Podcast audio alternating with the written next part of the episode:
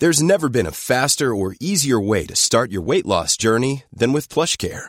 PlushCare accepts most insurance plans and gives you online access to board-certified physicians who can prescribe FDA-approved weight loss medications like Wigovi and Zepbound for those who qualify. Take charge of your health and speak with a board-certified physician about a weight loss plan that's right for you. Get started today at plushcare.com slash weight loss. That's plushcare.com slash weight loss. plushcare.com slash weight loss.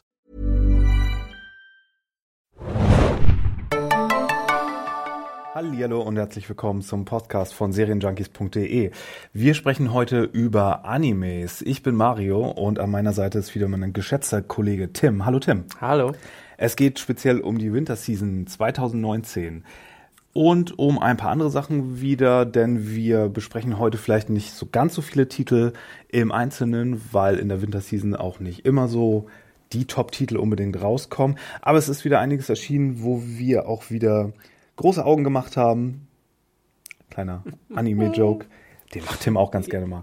Und ähm, äh, aber es gab auch einiges an News und an Kinoankündigungen und an DVD und Blu-ray-Ankündigungen und an Streaming-Ankündigungen, wo wir ein bisschen mit euch drüber reden wollen, beziehungsweise äh, euch entgegenreden wollen. Da gibt es zum einen wieder von der Kase Anime Night ein paar Ankündigungen und zwar seit dem 29. Januar oder am 29. Januar. Das ist jetzt leider schon vorbei, aber da lief Dragon Ball Broly. Mhm. Das habt ihr vielleicht mitbekommen. Äh, ist ziemlich großes Ding gewesen, wie auch der letzte Film schon in Amerika.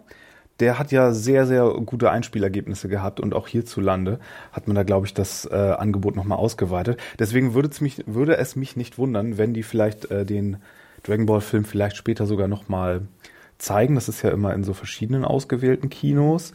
Mm, jetzt am 26. Februar, Februar, nicht, nicht Januar, also äh, Februar. Das kommt noch, ja. Das kommt noch. Äh, kommt äh, an dem einen Tag der Film Love, Junibyo and Other Delusions Take on Me.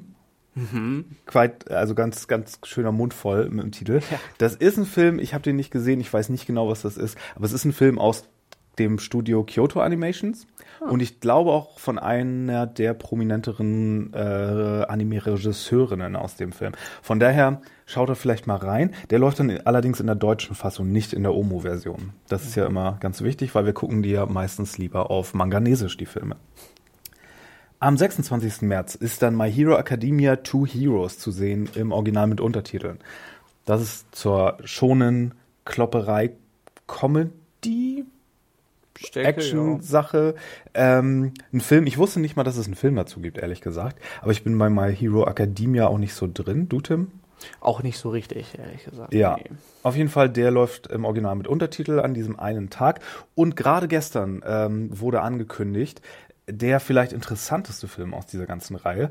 Und zwar der jüngste Streif von Mamoru Hosoda. Den haben wir auch mhm. schon ein paar Mal erwähnt. So hier das Mädchen, das durch die Zeit sprang und äh, der Junge und das Biest und sowas.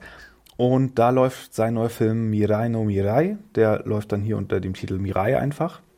Ja. Oscar nominiert. Oscar nominiert. Ja. Ja, der, der äh, wird den Oscar aber nicht gewinnen, weil, Tim? Weil? Weil. Aus dem gleichen Grund, warum er die ganzen anderen Preise schon nicht gewonnen hat, wo er für nominiert war. Da, da fragst du mich jetzt was. Weil Animes nie gewinnen? Nee, nee, nee.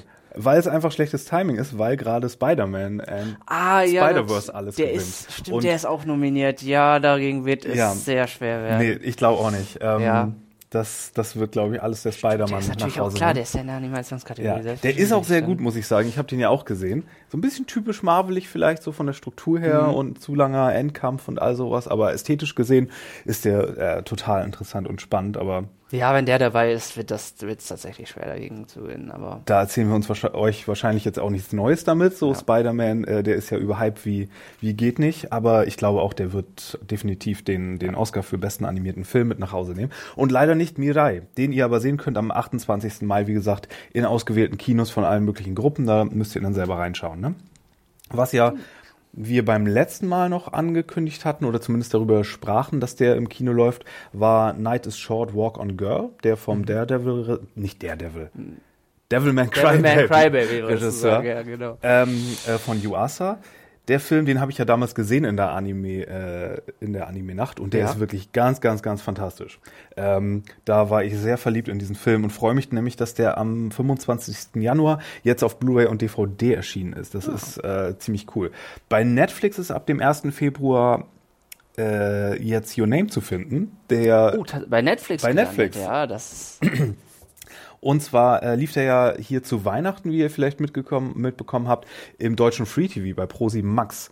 Äh, da hat der Film wahrscheinlich einiges an, an Fans auch äh, bekommen. Und jetzt, ähm, ja, die DVDs und Blu-rays sind immer noch ganz schön happig und teuer. Bis auf Mhm. die Standardversion vielleicht, da weiß ich nicht. Aber du hast ja, glaube ich, auch so eine Special Ich habe eine Edition, ne? Special Edition, die war nicht ganz so billig, Ja. aber die war auch schön. Ja, ich äh, sagen. und mit dem Soundtrack natürlich und sowas. Aber ihr könnt jetzt auch auf Netflix euch das anschauen, was ziemlich cool ist ab dem 1. Februar. Und es gibt noch, was Netflix-Animes angeht, also Eigenproduktion, gab es auch eine interessante Nachricht, nämlich das ab sofort Universum, also deren Anime-Sparte, bringt auf Blu-ray und DVD, fangen die jetzt äh, peu à peu an, die Original-Animes von Netflix rauszubringen. Die waren ja bisher VOD-exclusive, das heißt, du konntest kein ähm, Violet Evergarden oder Be the Beginning, konntest du nicht äh, jetzt irgendwie äh, als Hardcopy erstehen. Was jetzt anders ist, äh, was ich sehr cool finde, weil ähm, erstens möchte ich ganz gerne Devilman Crybaby irgendwann auch mal bei mir stehen haben und ich hoffe, den kündigen sie auch irgendwann an. Und zum anderen merken wir ja auch ab und zu, wie im VOD-Bereich Sachen immer mal wieder wegfallen. Und selbst wenn es Eigenproduktionen sind, man weiß ja nie, wie sich das Ganze entwickelt, selbst in dem Fall von einem Netflix und sowas, wie das ist auf Dauer und mit Lizenzen. Und das ähm, Hardkopien, wenn man das in 20 Jahren nochmal sehen will oder so, sowas ist verdammt wichtig, dass Leute das irgendwie auf, einer, auf einem guten Release haben. Deswegen ist das echt cool. Ja, es wird einfach immer weniger. Ich glaube, die Violet-DVDs und Blu-rays sind mittlerweile auch schon Ja. so in einer Special Edition raus. Die hatte so ein schickes Briefdesign, schick Design, aber auch fast schon typisch dafür in vier Teilen. Das heißt, ne, es, es läppert Teile? sich dann, wenn man die wirklich dann. ich dachte äh, jetzt zwei, ehrlich gesagt. Ich meine, vier sind Hm. es, soweit ich weiß, als alles so Special Editions und alle nicht ganz so billig dadurch. Hm. Also es summiert sich dann, wenn man es haben möchte, aber dann hat man natürlich auch was Schönes fürs, äh, fürs Regal dann wirklich stehen. Ja. Äh, ähnliche News kam raus, dass äh, äh, Anime on Demand und Kase sich 27 verschiedene Titel, die eigentlich lizenzmäßig bei Crunchyroll zu Hause sind, geschnappt hat. Das heißt, die sollten ursprünglich nur bei Kase rauskommen als Blu-ray und DVD. Und die, dann hat man entschieden, okay, die kommen auch zu Anime on Demand. Was lizenztechnisch ja irgendwie sehr strange ist. Ne? Ähm, Schon, da ja. würde ich auch gerne mal Mäuschen spielen, wie das da zustande gekommen ist. Denn dann werden die Titel ja offenbar gleichzeitig bei Crunchyroll und Anime on Demand zur Verfügung stehen. Also es klingt so. Also Ja. dafür würde ich momentan auch. Also unter anderem Titel wie ReZero, Mob Psycho, Sanya, äh, Saga of Tanya the Evil. Also alles auch Titel, die so aus den letzten paar ja, das sind alles Crunchyroll-Titel, die momentan ja. verfügbar sind. Ja. Genau, das gab's da noch äh, zu erzählen. Ähm, und dann, darüber konnten wir letztes Mal nicht ganz reden, weil es kurz danach kam. Ja. Aber für mich war es die Anime-News des Jahres. Ach, okay. Er weiß Bescheid. Wir müssen wie jedes Mal einmal über Evangelion reden. Neon Genesis Evangelion. Aber dieses Mal haben wir auch einen guten Grund dazu. Ich verspreche auch, ich halte es auf ein Minimum, ja?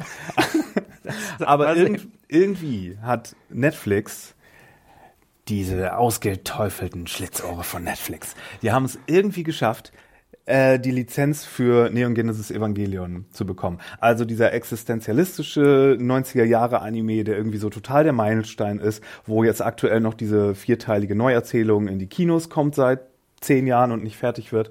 Aber die Originalserie mit den beiden ersten Originalfilmen, die kommt zu Netflix irgendwann jetzt im Frühjahr. Sie haben sogar einen eigenen Trailer dafür geschnitten und auf ihre YouTube-Seite gestellt, der mehr Klicks hatte als irgendwie die neuen Trailer zu Orange is the New Black oder irgendwas super populäres.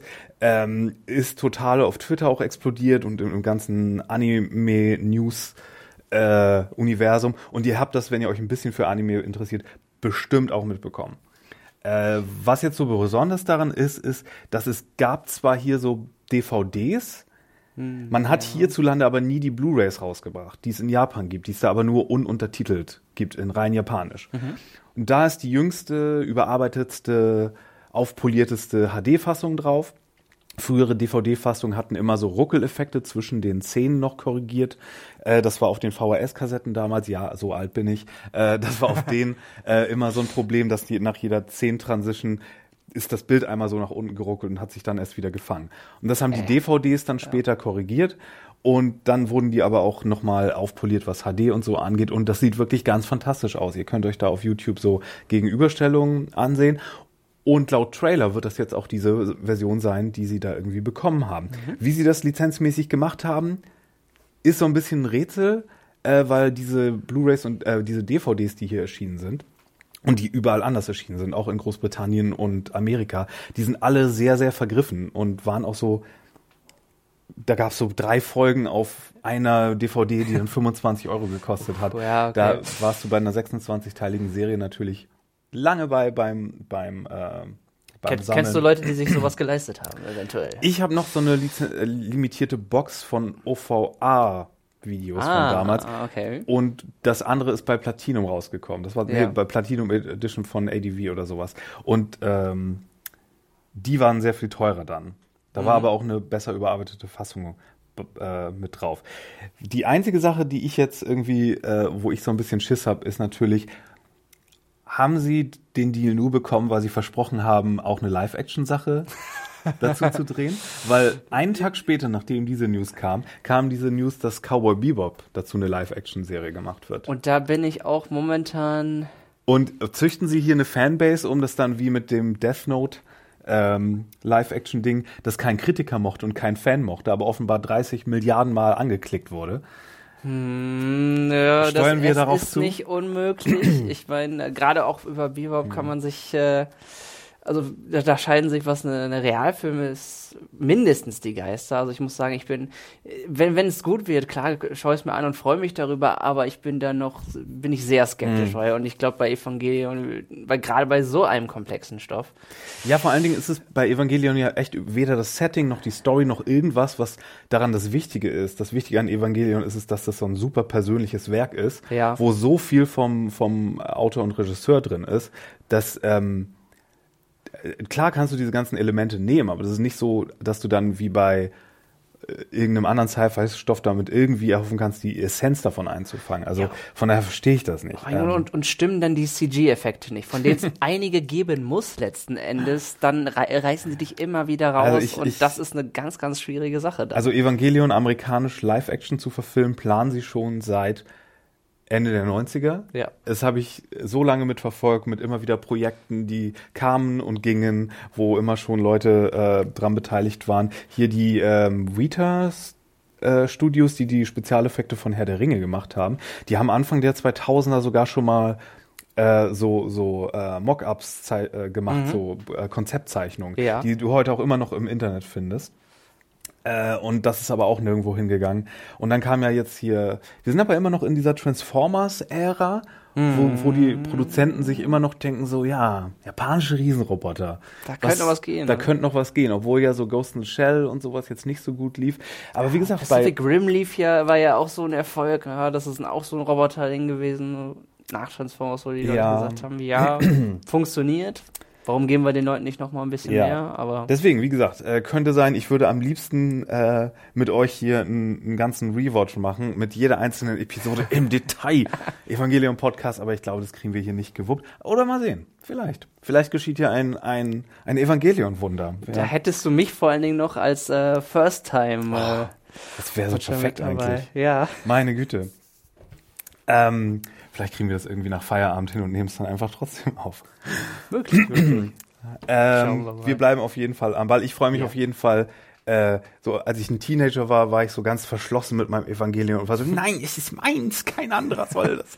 Aber heute freue ich mich irgendwie total, dass so viele Leute irgendwie das Neue entdecken können. Und ich glaube, das wird manche Leute richtig, richtig, richtig auf dem falschen Fuß erwischen und richtig fertig machen. Also, Davon kann man ausgehen, ähm, ja.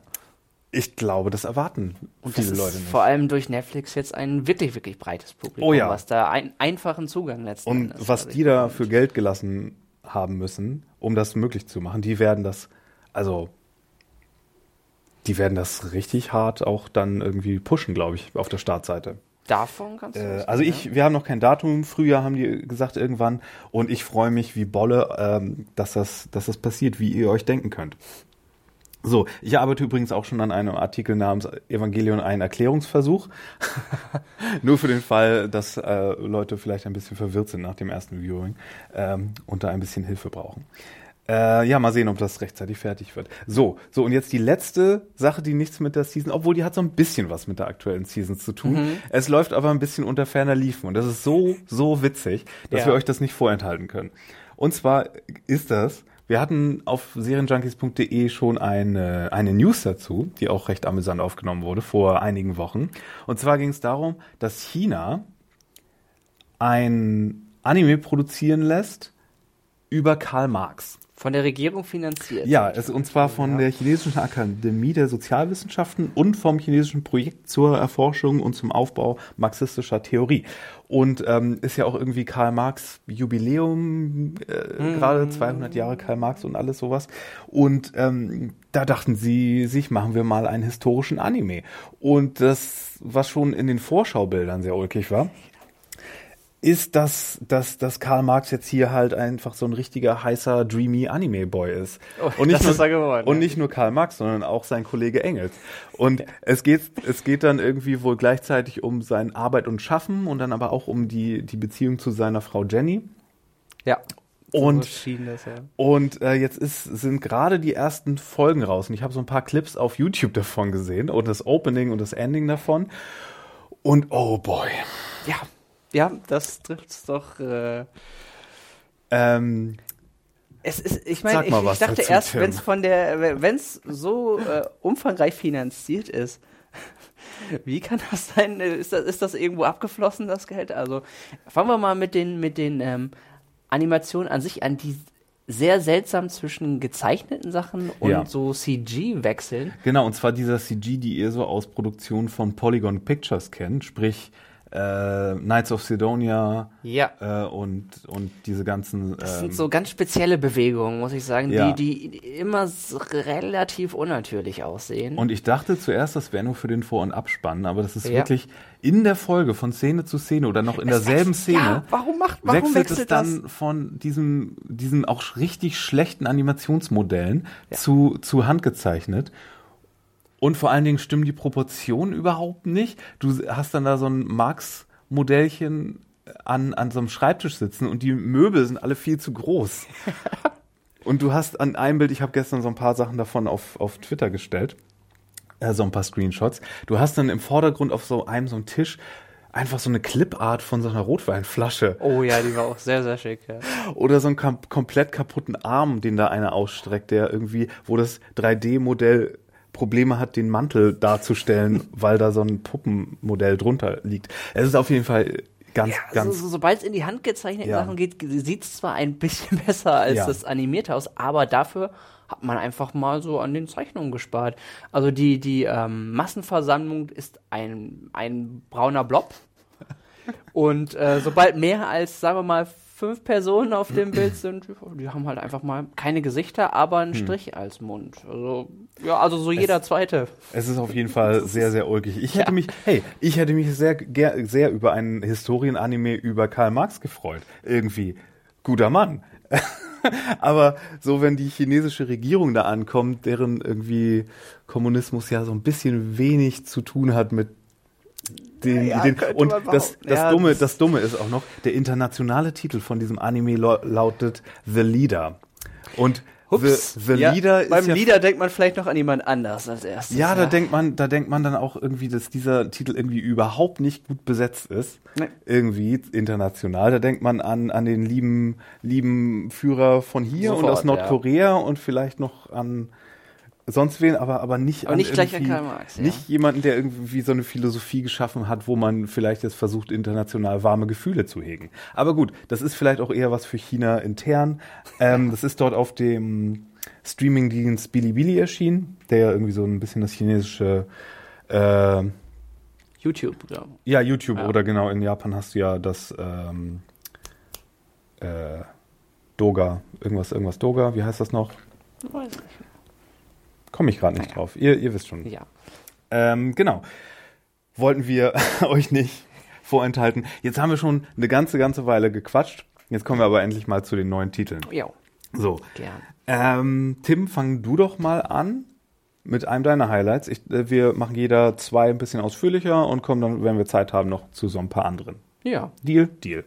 alles klar. Und zwar, ja, mir hat unter anderem äh, sehr gut äh, Dororo gefallen. Und äh, das ist ähm, ein Anime vom Studio Mappa, die uns unter anderem Yuri on Ice und äh, jetzt aktuell Kakegurui äh, Ja. präsentiert haben. Die haben meinen Sabber komplett über sich. Ich bin ja großer Mappa-Fan, ja. Ja, ähm, gibt's Bananafisch war ja auch von Stimmt, denen aus ja, auch, eine, auch von Mappa, ähm, ebenfalls wie diesmal auch auf Amazon zu finden. Und ja, Dororo ist ja, was man sagen kann, ein richtiger Klassiker letzten Endes. Und Aber zwar hallo, ja. stammt es ja von jemandem, den man also als, als, als wie, wie, wie kann man, also von, von ähm, Man sagt Osamu immer, Tezuka, man nennt ihn der Gott des Manga. der Gott des Manga, der Urvater. Vater des Manga, ja. Genau, wo man an, an dessen Manga-Zeichnungen man immer noch sehr gut sehen kann, wie er von Disney, frühen Disney-Sachen Ja. beeinflusst war und genau. Ja, der stimmt. Der Originalmanga, der stammt aus den 60ern. Da gab es dann einen Anime von Ja. 1969. Das Jahr, in dem so viele große Animes rausgekommen sind. Ähm, 1969 war wirklich ein richtig wichtiges Jahr. Es war übrigens auch witzigerweise, das wusste ich nicht, der erste Titel aus dem sogenannten World Masterpiece Theater. Ja, Also genau. diesen, diesen Dachbegriff, wo äh, man hier in Deutschland auch ganz viele Serien draus kennt. Also Mhm. irgendwie ähm, Heidi und Nils Holgersson gehört, glaube ich, auch dazu. Mhm. Und diese ganzen, diese ganzen verschiedenen Produktionen, die so Literaturverfilmungen ähm, waren. Ja, Und auch diese, dieser Peter Pan Anime, den es Mhm. mal gab, diesen Zeichentrick. Und ja, der hier auch.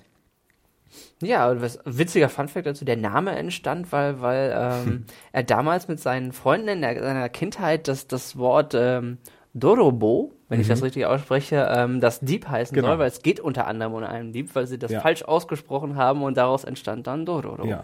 Und Osamu Tezukas Originalgeschichte ist halt so ein, so ein Samurai-Säbelrasse-Ding. Ja.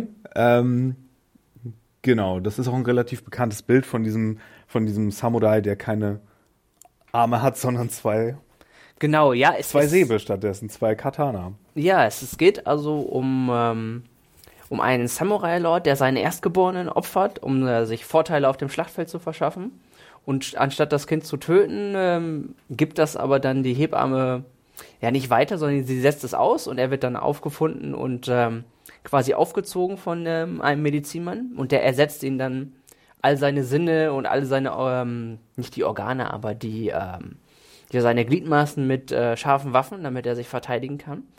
Denn seine Körperteile sind an Dämonen gegangen. Das ist, sind, Im Manga sind es, glaube ich, 48 Körperteile. Es sind ganz viele und er hat auch einige davon schon besiegt, als die Story anfängt. Genau, das sind jetzt, werden es wahrscheinlich so auf 12 reduziert, vielleicht für Folge 1 ist. Also sobald er einen Dämonen mit. Es hat nämlich quasi so einen Sinn, damit den man äh, Monster trotzdem sehen kann, auch wenn er keine, keine Augen in, dem, in diesem Sinne hat. Wir sollten vielleicht noch dazu sagen, wir reden jetzt über das Remake aus dem Studio Mappa. Genau, ja. Äh, nicht über die alte Schwarz-Weiß-Serie. Das stimmt. Aus, Ja, ja, so, das genau. ist so ein bisschen so eine Sache wie, genau. Ja, Äh, also so, sobald er einen dieser Dämonen tötet, dann bekommt er quasi seine, seine Körperteile zurück und so zieht er quasi durch die, durch die Lande, um, ähm, ja, um sich Stück für Stück seinen, seinen Körper wiederzuholen. Und Er ist aber nicht Dororo. genau, er ist nicht Dororo, er ist Yakimaru und ähm, er trifft auf seiner Reise direkt in der ersten Folge auf Dororo. Das ist ein kleiner, ähm, was ist der, um die zwölf sein, ich weiß nicht wie, so noch sehr, sehr jung. Ein kleiner Dieb mit ähm, sehr frechem Mundwerk, der sich da auch, der sich in der ersten Folge gleich Ärger einhandelt und dann mehr oder weniger, weil, weil Yakimaru zufällig vorbeikommt, von ihm gerettet wird, weil die Leute, die gerade Doro, ähm, die wollen ihn sogar ertränken, weil sie, weil er, weil er ähm, sie ein bisschen zu sehr geärgert hat mit seiner, mit seiner Art. Ähm, die bekommen aber das Problem, weil gleichzeitig ein Dämon angreift und dann werden die beiden quasi miteinander verbunden dadurch und ähm, der Doro entscheidet sich, hey, du hast mir das Leben gerettet und ich begleite dich mal ein wenig. Und Ja. ja, Das passiert schon in der ersten Folge und Genau. äh, da müsst ihr weiter gucken, wenn ihr wollt. Genau, Was, also es ist ähm, im Vergleich auch zu, zu damals ist es ähm, ist ein sehr erwachsener Zeichenstil, der einen wirklich auch ähm, an, an diese, an das, an das alte Japan wirklich angepasst. Also es ist, jetzt, es ist nicht so farbenfroh und es ist, es ist so, so in grau-brauntönen gehalten, aber sehr, sehr stimmungsvoll und eine wirklich schöne, schöne ähm, Atmosphäre, die dadurch verbreitet wird. Ja, es ist, es ist, es ist auf jeden Fall, ich sag mal so, naja, der alte Anime war schwarz-weiß. Ich Ja. wusste nicht, dass der alte Anime auch so, so eine krasse Hintergrundgeschichte hat. Ähm, aber was ich interessant finde, ist, dass das niedliche Design von Dororo, und Ja. der sieht ja schon sehr niedlich aus, ähm, sehr an den Stil von damals dann erinnert. Ja. Obwohl der Gesamtanime-Eindruck ja schon ein sehr modernes Flair hat, ne? Ja, es ist, es, also er wirkt recht düster. Mhm. Und, und wie gesagt, ja, also düst, düstern kann man definitiv dazu sagen. Kennst und, du The, ähm, The Hacken denn? Nee? Das ist so ein, so ein Klassiker, der aus so einer OVA gewesen, die man hier auch früher auf Video und später DVD bekommen konnte. Also so ein früher Anime-Titel, den man hier hatte. Und das war so der übernatürliche Samurai-Säbelrassel-Anime, den man hier so hatte. Und das für, für Leute, die dann gerade diese Ära und, und Samurai-Geschichten ähm, ähm, was abgewinnen können, ist das, denke ich mal, passt das, genau, trifft das in die gute Nische. Klasse Atmosphäre. Die Charaktere sind äh, wie- sehr gut ausgebaut und ähm, interessant vor allen Dingen, weil es nicht so alltäglich ist. Gerade gerade Yakimaru dann ist. Die treffen auch noch ein paar auf ein paar andere sehr interessante Leute, die sich ihnen anschließen. Aber ja, ich kann es auf jeden Fall sehr, sehr, sehr empfehlen für Leute, die wirklich mal was Atmosphärisches im Samurai-Stil haben. Wahrscheinlich auch für Leute ganz gut geeignet, die, wir hatten doch letztes oder vorletztes Mal diesen, diesen Ah, Kyushu das Samurai Action Kriegsding, wie hieß denn Anime. das? Ja, ja, ja, ja. Ich komme gerade auch überhaupt nicht mehr auf den Titel. Ich überlege, ich habe gerade das optisch vor Augen. Das hieß auch irgendwas mit einer Location, oder? das, die Insel. Ja. Ja, ja, ja, ja. Das war das, das dieses Kriegsding. Fällt mir gleich noch ein, aber was, das was geht genau in diese Sorry. Kerbe geht das. Äh, ja, aber genau, wir hatten sowas ähnliches und das gibt's ja immer mal wieder, immer äh, diese historischen Schinken. Und äh, ja, ich bin gespannt, ob das dann irgendwie auch abgeschlossen sein wird, weil es scheint ja so, wenn sie das einfach mit zwölf Folgen äh, rausbringen, zwölf Dämonen, ja, es könnte gut scheint sein. ja dass- so, als wenn das dann äh, einfach auch durch ist, ne?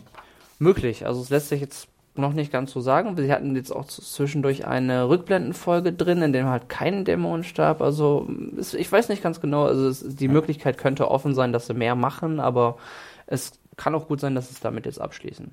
Alles klar. Ja. Ja, äh, Dororo zu finden bei, sagt's nochmal, Äh, Amazon. bei Amazon. Ja. Und da sind jetzt wöchentlich die Folgen? Ja, oder ist die das- kommen ja. wöchentlich. Alles klar. ähm, ja, hatte mir auch ganz gut gefallen. Äh, mein, äh, ich will gar nicht sagen Guilty Pleasure, aber ich sag mal mein, mein leger dahin guck und sich freu Anime. Ja. Bevor wir zu unserem gemeinsamen Liebling, ich glaube, der ganzen Season kommen, Ich denke, ja. ähm, komme ich noch zu meinem, wie gesagt, etwas leichteren äh, Liebling und das ist ein Titel, der gleich alles sagt, was ihr darüber wissen müsst. Richtig. My Roommate is a Cat. Ja, es ist ein Anime über einen Typ und seine Katze, aber es ist vielleicht noch ein bisschen interessanter als das. Es basiert auf einem Manga ähm, von einem Zeichner, äh, Autoren-Anime und geht um einen zurückgezogenen Krimi- und Mystery-Autor. Wie ist der noch? Subaru, genau.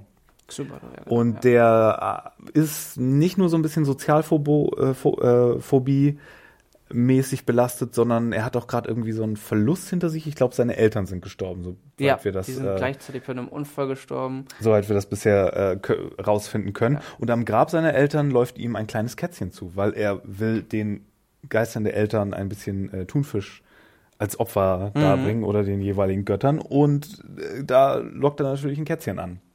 Kann erst nicht so viel damit anfangen, aber irgendwie gewinnt er das dann lieb und es passieren dann so kleine, ulkige Sachen. Der lustige Kniff dabei ist, ist, dass die erste Hälfte, ich würde mal so sagen, drei Viertel der Folge, Meistens, ja.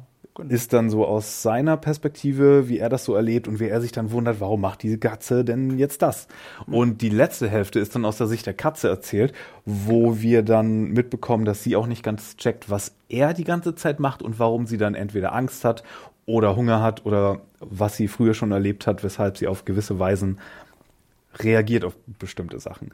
Und Genau, das ist das ist sehr äh, Putzig putzig, einfach, ja. liebenswürdig. Es hat mein Lieblingsintro der gesamten Season. Das ist, hat guten Ohrwurmfaktor auf das, jeden Fall. diese, ja. dieser, dieser fucking Song. Und der heißt auch noch irgendwie von so einer Band namens Schrödingers Schrödingers Schrödingers Band und irgend Ah, so ein ja. Typ, der das noch singt. Dann passt das, ja. Ihr, ihr wisst schon, ne? Schrödingers Katze und so. Ähm, auf jeden Fall, ja, checkt zumindest mal das Opening aus, wenn ihr. Ich will nicht mal mehr sagen, wenn, wenn, nur wenn ihr Katzen mögt. Ich glaube, da können auch andere Leute. Ja, dran also ich Gefallen habe es eigentlich auch ganz gerne so auch als Kontrast zu. Wir haben jetzt, ähm, es sind, gibt mehrere äh, etwas düstere, le- leicht in Richtung Horror gehende Ja. Animes diese Season und das ist einfach mal eine sehr, sehr lockere und leichte Alternative, wenn man mal in die andere Richtung gehen möchte. Ja, äh, animationsmäßig ist das jetzt hier nicht so viel zu holen. Ist auch von Zero G. Die haben zum Beispiel diesen Dive Taucher-Anime Ja. gemacht, was dieser. Grand Blue hatten sie. war, genau, diesen Fantasy Dive war dieser Abklatsch von, von dem Schwimmer-Anime. Ja, der nicht so doll war. Ähm, auf jeden Fall äh, ist die Katze ziemlich süß und das ist ziemlich putzig erzählt. Und wie gesagt, schaut, schaut euch mal zumindest das Opening an. Das hat Crunchyroll auch ähm, äh, online gestellt auf seinen YouTube-Kanal. Ja. Und bei Crunchyroll findet ihr auch die ganze Serie. Die wird da auch gerade wöchentlich veröffentlicht. Ähm, ich glaube, drei, vier Folgen sind. ja drei Gerade Modelle raus. dafür sind raus, ja. Das ist Und- ein kleiner, aber feiner Slice of Life Anime einfach. Ja. Auf jeden Fall, äh, da gibt es auch gar nicht so viel weiter zu, drüber zu erzählen. Nee, das spricht wirklich. Es, es, es, es, es sind halt immer Abenteuer, die täglichen Abenteuer Genau. von den beiden, die Es ist, voneinander lernen. und es ist äh, überraschenderweise eine Vollzeit, also eine, eine Serie. Das ist kein Kurzformat.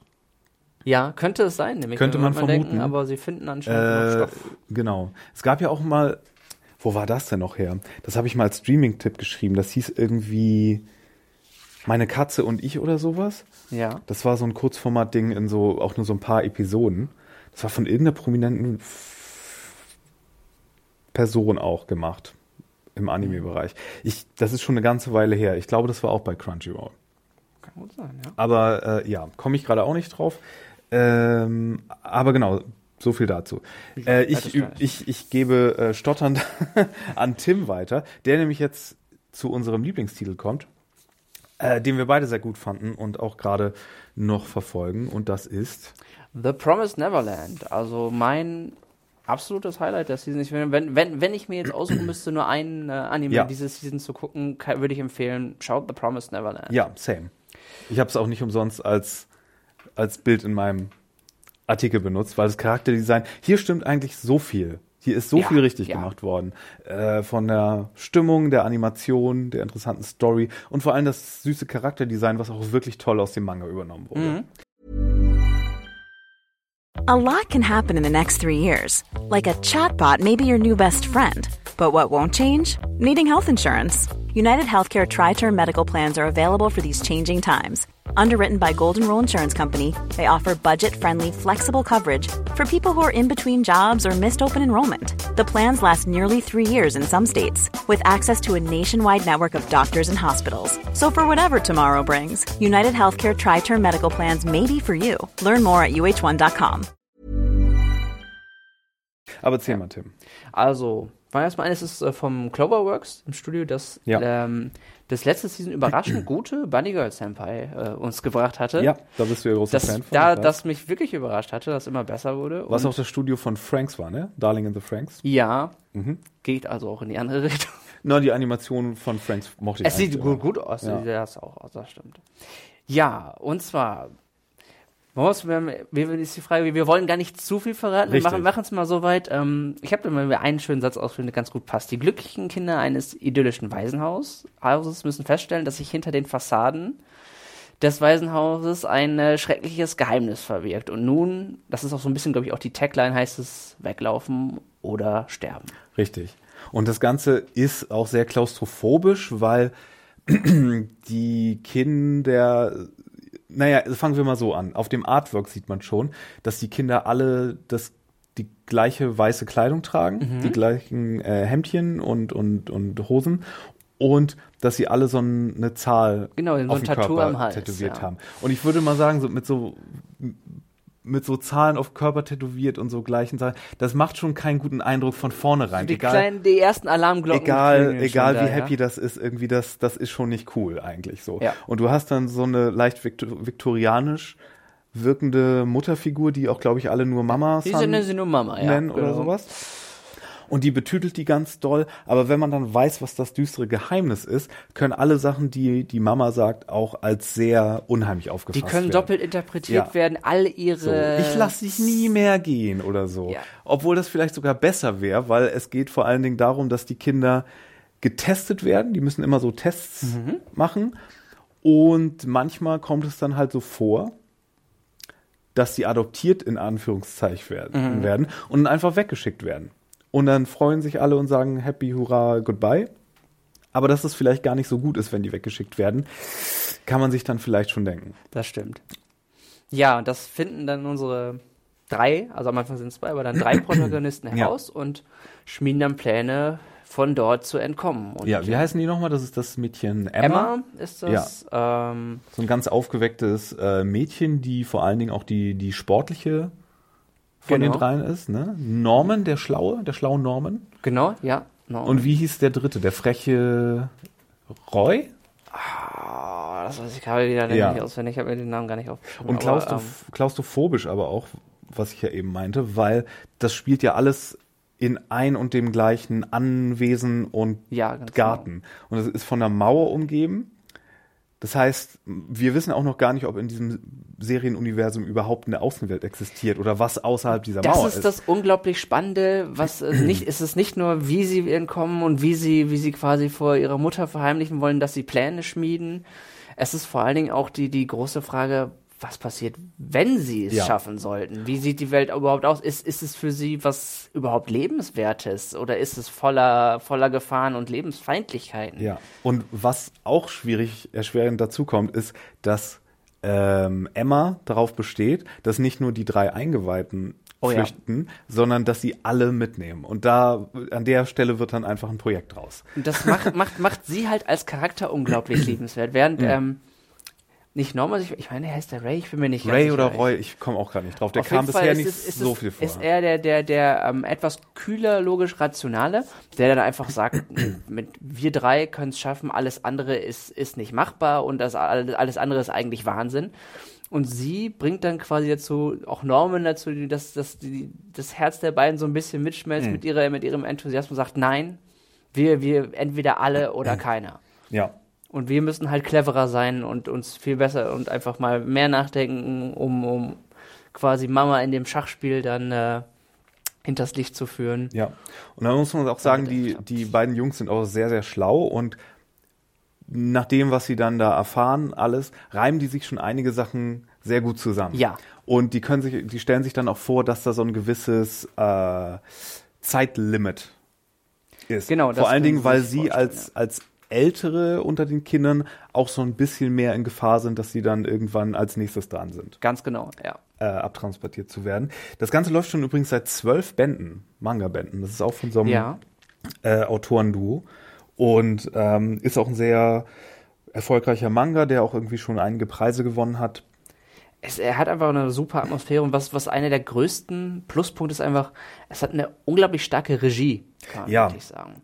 Ähm, das trägt, also wirklich, das ist sehr stimmungsvoll gemacht. Du, ich meine, es ist natürlich sowieso, wenn er so ein, so ein paar äh, wirklich auch, jetzt nicht irgendwie so Anime-Teenager, sondern richtig Kinder, die du auch noch leicht ins Herz schließen kannst, in Gefahr geraten, dann ist das sowieso spannend von vornherein. Es ist aber wirklich richtig gut gemacht, gerade in den ersten paar Folgen äh, stimmt die Animation auch, da stimmt die Kombination mit Musik. Du hast so spannende Szenen, wenn sie dann irgendwie auf einmal wieder normal mit der Mutter re- interagieren Die ist, müssen. das ist dann voller Bildsprache, dass sie zum Beispiel Ja. in der Kamerawinkel auf sie herunterguckt, aus ihrer Machtposition quasi. Und jedes, dieses, diese, dieses, der, der Lächeln von ihr, hinter, hinter das man ja dann schauen kann, das ist so fies zweideutig letzten Endes. Und man fragt sich mit den Kindern, wie viel weiß sie eigentlich? Und Und es es ist unglaublich spannend. Ja, es, ähm, ich dachte nach der ersten Folge so, hm, haben die vielleicht ein bisschen zu viel gezeigt und verraten schon von dem, von dem ganzen Umstand so.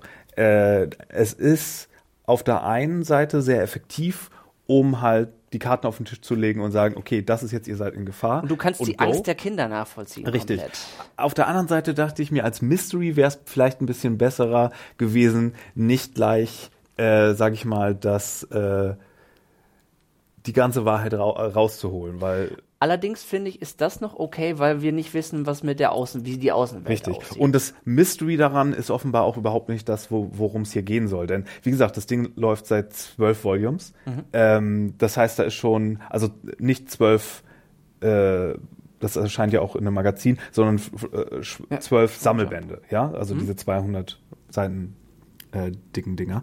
Und ja, ich nehme mal an, dass das immer noch sehr gern gelesen wird und dass da immer noch genug Story ist. Das heißt, wenn Sie gleich in der ersten Folge die Karten auf den Tisch legen, ist der Fokus wahrscheinlich eher auf diesem, auf dieser Strategie, auf diesem Überlebenskampf. genau. Und du merkst auch von vornherein, dass das eine Serie ist, die keine Angst davor hat, Opfer zu bringen im weitesten Sinne.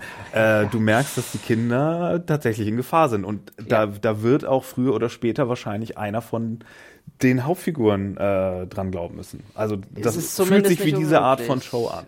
Es ist also, dass Opfer gebracht werden müssen. Das, ist- es, es ist eine Show, der man das auf jeden Fall zutraut und die das auch durchaus macht. Ja. Ähm, es aber auch in keinster Weise übertreibt darin. Also es ist jetzt nicht irgendwie super gory gewesen oder so. Es ist einfach, es ist, ähm, es hat die Betonung liegt wirklich auch auf Spannung, Angst, Klaustrophobie, all, all diese, diese Gefühle, die für mich wahren Horror im Vergleich zu ähm, Sachen, in dem nur, nur Blut spritzt und wie immer. Apropos, Ja, der Regisseur ist ja Oh, witzigerweise stimmt, ja. genau dafür bekannt. Denn der Mamoru Kambe, der hat nämlich vorher am, am prominentesten zumindest Ja. an äh, Elfenlied gearbeitet. genau. Auch nicht gerade für seine dezenten Bilder und äh, Nee. auch altbekannt, ja. Nein, das war ja eher so Schock ähm, und, und Gore und sowas und ist ja auch Ja. wirklich, wirklich bekannt. Äh, bekannt dafür, aber äh, ja, das ist hier mal ein ganz anderes Ding. Das Und macht mir aber auch Angst, dass es irgendwann auch mal. Das heißt, der, der, er hat zumindest keine Angst, dass den Kinderchen was richtig Böses passieren Ja. kann. Auch wenn das jetzt alles nur angedeutet wird in dem Sinne. Ja, wer ist weiß, wer sehr- weiß, wie verschieden die ganzen anderen Mama-Sons drauf sind, weil es, wurde ja Mhm. schon Verstärkung geholt. Ja, Ähm. ja, ja. Also es, es wird auch so dargestellt, dass, dass Mama definitiv nicht alles andere als dumm ist. Die hat, die, die weiß, dass jemand etwas gesehen haben könnte und ähm, gibt den auch schon deutlich zu verstehen, dass es trotzdem kein Entkommen gibt. Das ist schon so, so ein bisschen, ohne dass sie genau wissen, wer es ist, sie, die spielen schon miteinander quasi. Oder gegeneinander, Ja. muss man sagen. Und auch schön für, für Wakanim, weil die Ja. haben ja oft so, so, ja, Titel, die wir auch ganz gut fanden, aber oft Mhm. nicht so den, den Highlight, äh, Titel der Season für Oft uns. gute, aber Genau. ähm, aber diesmal haben sie wirklich hier so den, äh, den Vogel abgeschossen und ich finde so den Highlight. definitiv. Und sie haben auch noch zwei andere Titel, die mindestens noch ordentlich sind, falls die Serien gleich noch kommen. Richtig, Von einer daher, davon also- ist auch äh, unter meinen Favoriten da noch. Ja, das Ja, dann stimmt. können wir eigentlich fast gleich überleiten. Also nochmal kurzes äh, Fazit: Promised Neverland. Wenn ihr eine Show Ja. diesen, diese Season schauen wollt, können wir die empfehlen. Das würde ich ganz genauso unterstreichen. Ähm, und ja, bei Wakanim, wenn ihr da schon seid, Genau. könnt ihr auch noch mal reinschauen in Kaguya-sama Love is War.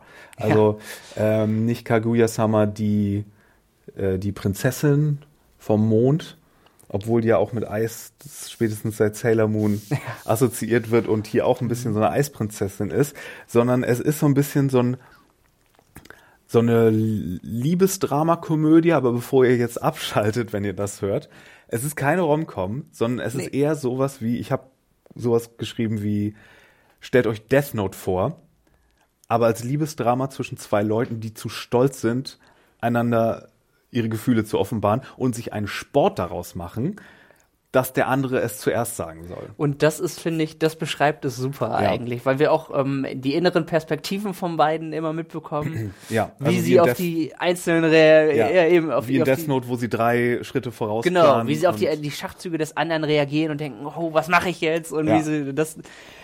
Es, es hat was. Es ist auf jeden Fall ganz, ist ganz spannend dafür gemacht, beziehungsweise einfach ganz, ganz amüsant gemacht. Ja, Es ist richtig amüsant gemacht. Ja. Also es ist, äh, wird auch so aus dem Off kommentiert von so einer Art Sportkommentator. Ja, wie so ein Sport ist Und dann so, genau, oh, ja. da muss sie jetzt aber aufpassen, wie erholt sie sich von diesem Rückschlag. Ja. Und du hast pro Folge, ich glaube, so zwei bis drei Interaktionen, sage ich mal. Ja. Äh, ganz kurz zu den beiden Figuren. Das sind auch nicht irgendwelche Joe Schmoes, mit denen wir es hier zu tun haben. Ne? Das ist nämlich einmal die äh, Schülerratspräsidentin Kaguya Shinomiya, die irgendwie super talentiert ist in allem Möglichen von Kunst bis Sport und allem drum und dran. Und sie wird natürlich von jedem angehimmelt und ist natürlich mhm. ein hohes Tier und gehört auch zu einer der ältesten Familien Japans natürlich und ist auch irgendwie super reich und einflussvoll. Ja.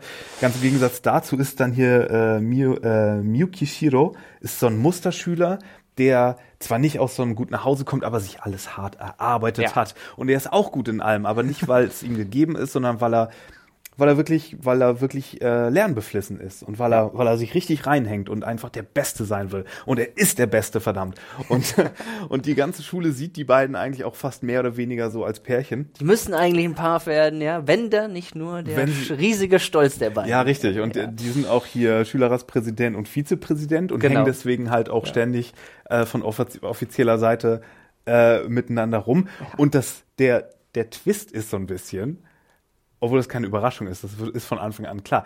Die beiden mögen sich eigentlich. die beiden sind nämlich eigentlich wirklich ineinander verliebt und würden gern miteinander ausgehen. Sie können sich es aber nicht eingestehen. So. Und ähm, das, das macht den ganzen äh, Kniff hier aus und das ist unglaublich witzig.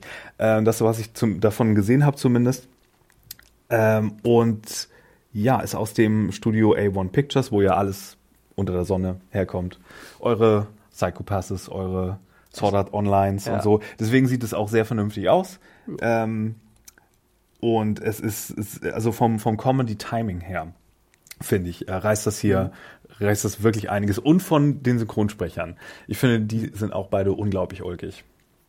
Ja, also die tragen auf jeden Fall dazu bei. Also es, es, es ist, ähm, sie wissen schon, welche Knöpfe sie drücken müssen, was, was, äh, weil, bei, was, was die Comedy mhm. angeht. Also es ist denke auch Timing, Timing funktioniert wunderbar und dieses eben dieses dieses Duell auf, und das, die, die Überdramatisierung dieses Duells, die, das funktioniert einfach wunderbar. Ja, Love is War sagt es hier wirklich. Und äh, witzig wird es auch immer, wenn sie dann mit dritten Leuten interagieren müssen. Also irgendwelche Normalos, ja. die erstens die Situation nicht ganz checken und zweitens von den beiden so auch äh, missbraucht werden, so als, als Bauern in ihrem perfiden Schachspiel. Ja. Ähm, und den beiden dann aber auch, auch auf ganz, ähm, ja, so den, den Kreuz durchs den äh, Die legen ihn aus Versehen immer Steine ja. in den Weg, ja, das stimmt. Ja, also Kaguya Summer, Love is War bei Wakanim. Äh, schaut mhm. da mal rein. Wakanim ja. ist dieses, diese Season echt gut aufgestellt mit einigen Sachen. Das würde ich auch ähm, sagen.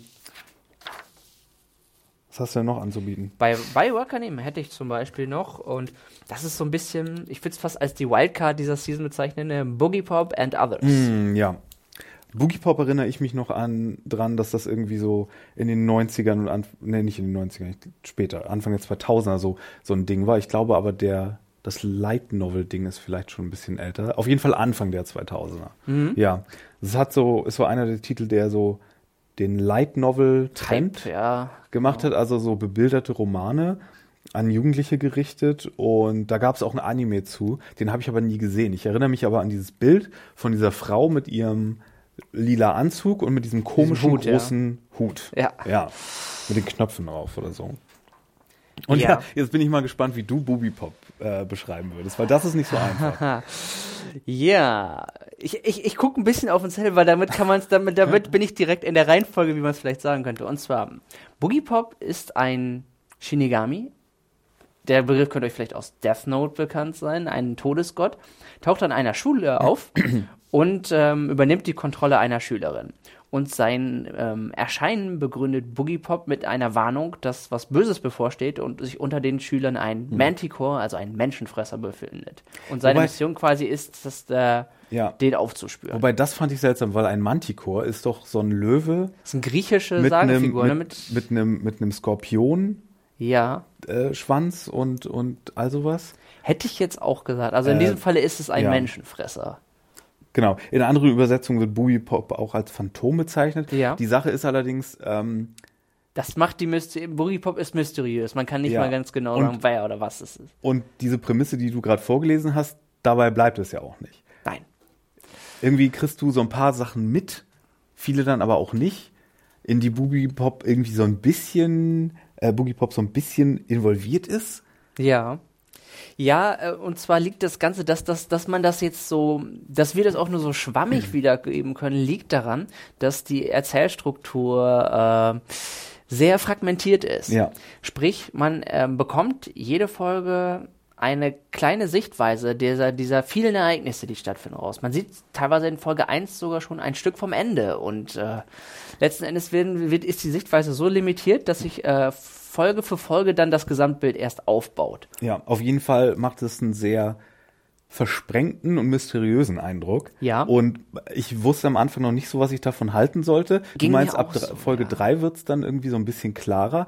Aber das ist, glaube ich, auch so ein bisschen der, der Appeal hier an der Serie, dass du so ein bisschen wie in Lovecraft-Sachen Ja. äh, so ein bisschen verloren bist unter den ganzen Business von den Mächten, die du eh nicht kontrollieren kannst. Ja. Und wo Menschen eigentlich überhaupt kein, kein Business drin haben, da irgendwie so mitzumischen. Zwischendurch Ähm. wird's dann von Mystery auch so zu Recht ähm, explizitem Horror immer mal wieder. Also wenn's zur Sache geht, dann ist es Ja. doch sehr schockierend und plötzlich und äh, also es, es ist auf jeden Fall, ich glaube, äh, Wakanim hat auch vorher ein, eine Content-Warnung, also es ist ähm, relativ explizit, was die Gewaltdarstellung dann angeht. Also die Horrorelemente sind kurz und schockierend eingesetzt und ähm, fallen dadurch aber auch gut ins Gewicht. Also sie sind ähm, durchaus gut äh, eingefügt. Und ja, es ist die große Frage, ob es am Ende dann ein spannendes beziehungsweise ein sinnergebendes äh, großes Ganzes wird. Äh, und Ja. ob die Geschichte gerade durch diese fragmentierte Erzählung, das ist, es ist gewagt. Und deswegen ist es schwer vorauszusagen, ob es tatsächlich am Ende ein gutes Gesamtbild ergibt, wenn die Puzzlestücke sich alle zusammenfügen.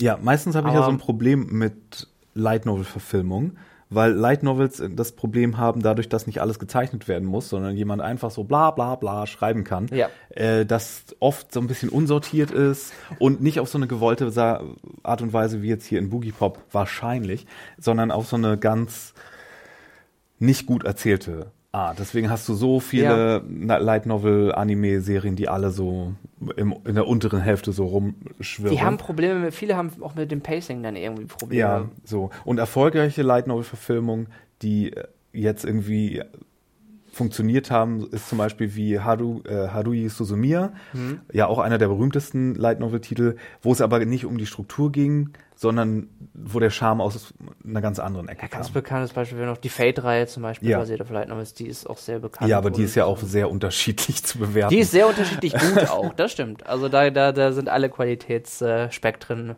ja. vorhanden von sehr zu War bei Wakanim auch Meiji Tokyo Renka? Da Hast du das bei dir auf dem gar Zettel? nicht gesehen. Das, das habe ich ein Götze, wenn ich nicht geschaut Äh, habe. nee, das ist jetzt auch äh, nicht unbedingt so ein Highlight, aber wo wir gerade bei, bei äh, der Sache über Karl Marx waren Ja. am Anfang. Oh, ja. Ähm, den Titel fand ich einfach amüsant, weil als ich studiert habe, hier in, äh, im Japanologischen Institut in Berlin, da ist das ja in den, äh, gleich angeschlossen an die Moriogai-Gedenkstätte. Mhm. Und Moriogai war ein Arzt und Dichter und Schriftsteller, der hier in Berlin studiert hat. Und Offensichtlich war er, war er auch sehr dreamy. und, und genau, und laut dieser äh, Zeitreise junges Mädchen aus Tokio wird in die Meiji-Zeit zurücktransportiert, Serie, äh, ist Mori Ogai auch voll der Hank gewesen, der, der irgendwie, also jetzt nicht nur wie Karl Marx so aussieht, sondern auch wirklich so ein, so ein Prinz Dreamboat ist, der irgendwie die ganze Zeit so verführerische Phrasen vom Stapel lässt und auch von allerlei anderen berühmten literarischen Figuren aus der Zeit umgeben ist, die natürlich alle irgendwelche Anime-Harem Dreamboys sind. Ähm, und das fand ich einfach so witzig, das passt hier rein. Ich glaube, das war unter Umständen auch bei Wakanim. Ich bin aber gerade nicht sicher. Was auf jeden Fall bei Wakanim auf jeden war, ist mein Enttäuschungstitel der Season, ja. den ich kurz äh, erwähnen möchte. Und zwar ist das Ah ja, jetzt weiß ich, Du weißt, hinaus was es ist. ja. Magical Girls Spec Ops Asuka. Äh, fand ich die Promo-Sachen, die es dazu gab, sehr interessant und die Prämisse auch immer noch eigentlich. Ja. Das ist eine Magical Girl-Sache, die wie die alle Magical Girl-Sachen nach Madoka, Magica versuchen, so ein bisschen düster zu sein. Und das macht die Serie, in dem erstens die Magical Girls so ein bisschen rabiater, militärischer rüberkommen und zweitens, äh, dass die eigentliche Geschichte, das eigentliche Abenteuer von denen seit Jahren vorbei ist und die Serie fängt damit an, dass die Heldin Asuka so ein bisschen unter PTSD leidet und so ein bisschen noch traumatisiert ist von dem, was da passiert ist. Und jetzt in der normalen Welt einfach nicht mehr so gut funktionieren kann und dann kommt es wieder zu Konflikten und sie ist aber einfach immer noch so hardcore drauf, Und natürlich dass das alles schwierig wird. passieren Dinge, die sie dazu zwingen, wieder ihr blutiges Handwerk wieder aufzunehmen. Ja, leider sieht das ganze Artwork, was so auf den Manga-Covern und sowas ähm, recht schön ist, hier überhaupt nicht gut sah in Animation besser aus. Ja, ich, Ja. ich finde, die haben, also das, was mich ganz irritiert hat, irgendwie haben gerade so die zwei, zwei ähm, sehr neutralen Nebencharaktere, die haben so seltsam tote Augen. Ich weiß nicht. Ich weiß nicht genau, wie ich, warum, aber es ist. Äh, Ja, und selbst die Sachen der Hauptfigur sind so nicht wirklich gut gemacht. Und das in den ersten beiden Folgen ist schon kein gutes Zeichen, weil oft hat man ja nach den ersten zwei Folgen, die so zeigen sollen, wie toll die Serie ist, wo Ja. richtig viel Budget drin Ja, ist, wo länger dran gearbeitet ja. wurde, da hast du dann kurz diesen Drop, so in Folge drei und vier oft. Äh, und dann wieder überholt, ähm, erholt sich das oft und dann hast du wieder Immer wenn die Animation super gut ist, solltest du so ein bisschen aufpassen, weil das sind dann wichtige Folgen, in der Charaktere sterben oder sowas. Das heißt, wenn die Animation gut wird, ähm, aufgepasst. Aber, aber hier, wenn das gleich in Folge 1 so anfängt, so uiuiui, da möchte ich nicht wissen, wie die Serie später aussieht. Ja, und ähm, ich, ich, ich habe überlegt, äh, man, man, es hätte sein, wenn die Serie nimmt sich dann auch so, so, so einigermaßen ernst. Was, was Problem bei mir ist, es dann, es wird teilweise ganz schön absurd und es soll ja auch absurd werden, aber irgendwie ist, ist, ist, ist, das Ganze zu trashig geraten, um es dann so ernst zu nehmen, wie es sich gerne hätte. Ja. Ich meine, Madoka nimmt sich auch ernst, aber Madoka, Ist nicht trashig von der Materie her. erstens ist es ganz anders Absolut interessant und nicht, zweitens ja. ist es so whimsical gleichzeitig, dass Ja. es irgendwie diese Düsternis da auch so eine Rechtfertigung und, und so eine oder so eine Subversion davon ist irgendwie. Keine Ahnung. Auf jeden Fall ist sehr gewollt gory Ja. dann und so, so, so, aber es sollen eher, es sind eher, eher so Schauwerte von der Gewalt als Ja, ich wirklich- weiß, ich weiß auch nicht. Aber wie gesagt, diese ganzen Magical Girl Düster Sachen, die hatten es ja eh nicht leicht. Wir haben vor vor eh- einer ganzen Zeit gab es ja auch diesen Magical Girl Site, diesen Oh ja. Dieses Ding mit der. Webseite und dann werden die nominiert und dann bringen die sich gegenseitig um und das fing irgendwie ganz nett an, ist dann aber auch nicht wirklich gut gewesen. Also wir müssen einfach auf diese nächste Madoka Staffel warten wahrscheinlich, so Oder ja. oder den oder Den Film. Film ja. äh, um da endlich mal wieder was Gutes zu bekommen. Aber ich hätte ganz gerne auch mal wieder ein anderes Magical Girl Franchise. ja, Asuka wird das zumindest für mich Asuka nicht werden. nicht, also wenn niemand gerne Action-Anime mag, Mhm. also kann man es versuchen, aber es war halt nicht Ja.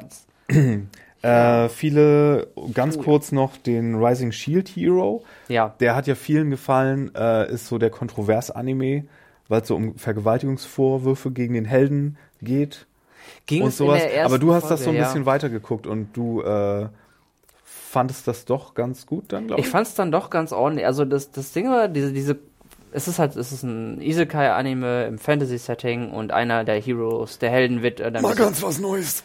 der wird halt ein bisschen unfair behandelt und beziehungsweise alle verschwören sich so ein bisschen gegen ihn und er wird dadurch ein bisschen verbittert und Mhm. Ja. überlegt, ob er dann noch, ob die Welt es wert ist, gerettet wer zu werden überhaupt von ihm und muss dann da so ein bisschen seine, ähm, er nimmt, muss dann quasi, wird dann bekommt dann quasi die Antagonistenrolle so ein bisschen aufgedrückt.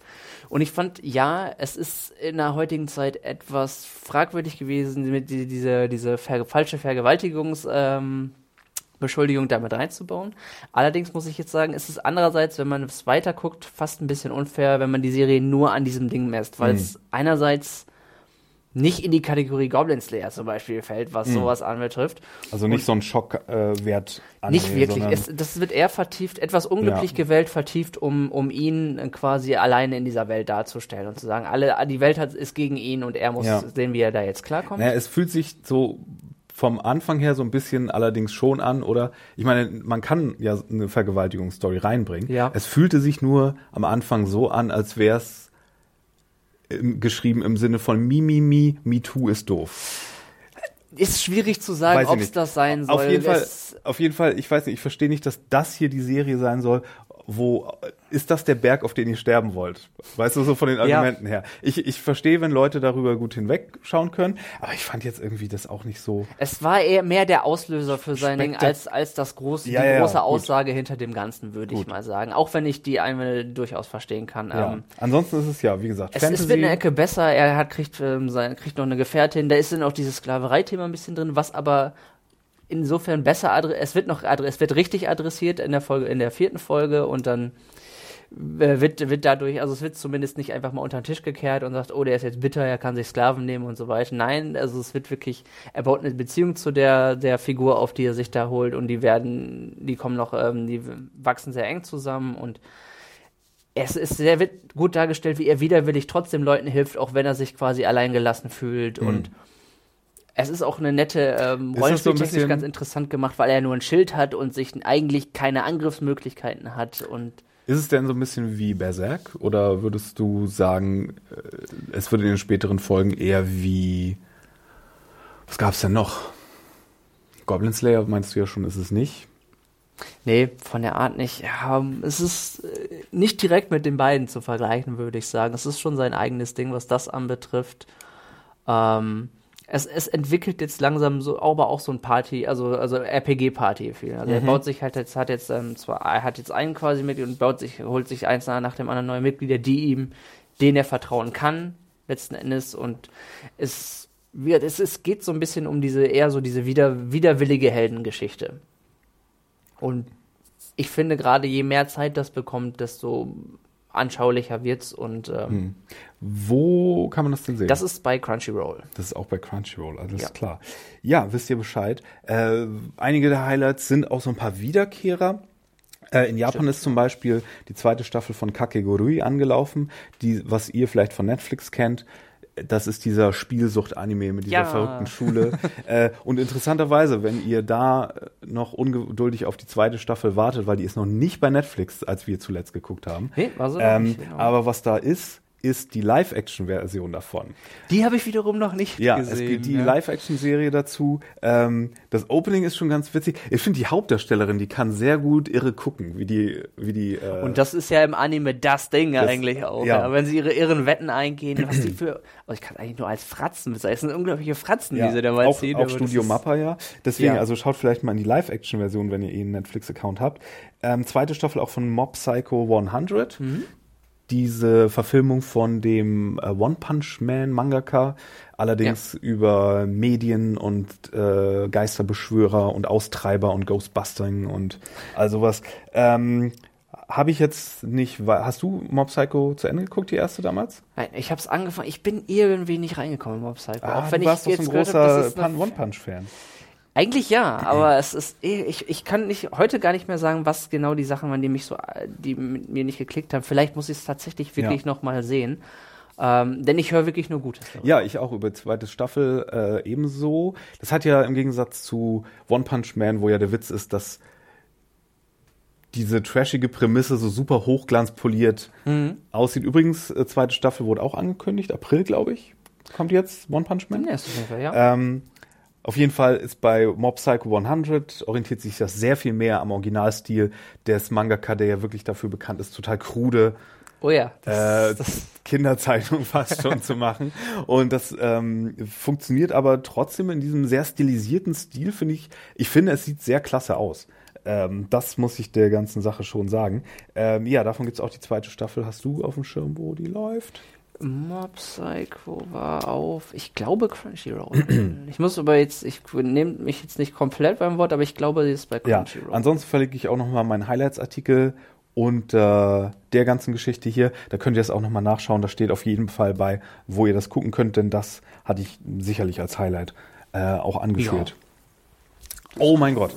Das war wieder eine ganze Schippe Anime.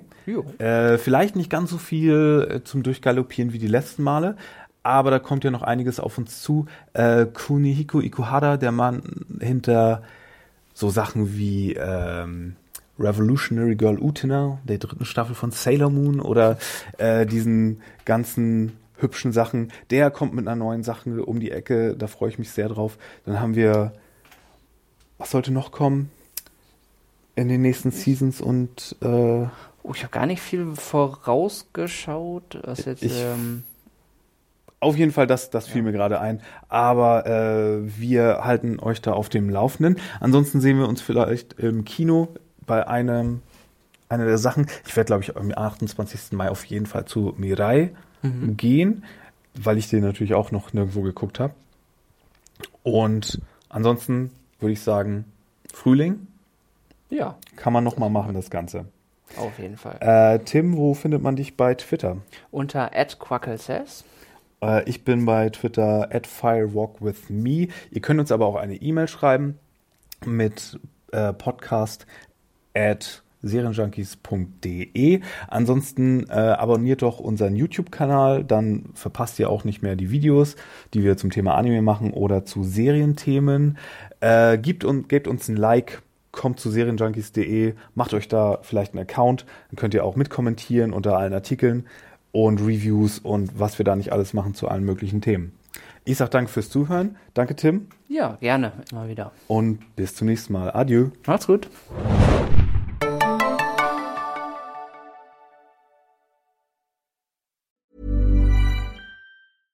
Cool fact a crocodile can't stick out its tongue. Also, you can get health insurance for a month or just under a year in some states. United Healthcare short term insurance plans, underwritten by Golden Rule Insurance Company, offer flexible, budget friendly coverage for you. Learn more at uh1.com.